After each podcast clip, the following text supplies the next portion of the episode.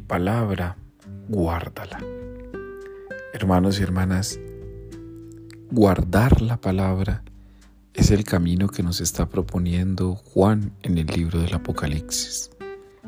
Guardar la palabra implica ponerla en el mejor cofre de la vida, el corazón. Mi palabra, guárdala. Esto implica cuidar la palabra. Esto implica entregar la vida por la palabra. Esto implica comprender que la palabra debe ser custodiada como el mejor de los regalos que hemos podido recibir del Señor. Mi palabra, guárdala. No es mi palabra, incúmplela.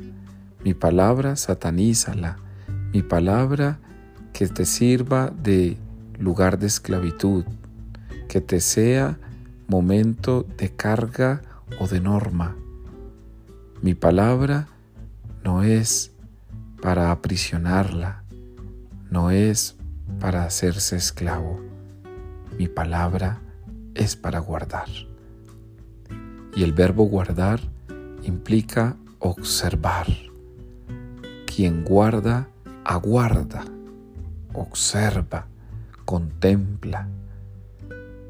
Así pues, hoy es el día para que no olvidemos guardar la palabra. Y si a veces la palabra se te ha perdido, hoy Jesús ha dicho en el Evangelio que ha venido a buscar lo que estaba perdido. Así que ve y búscala. Levántate a guardar la palabra que has recibido.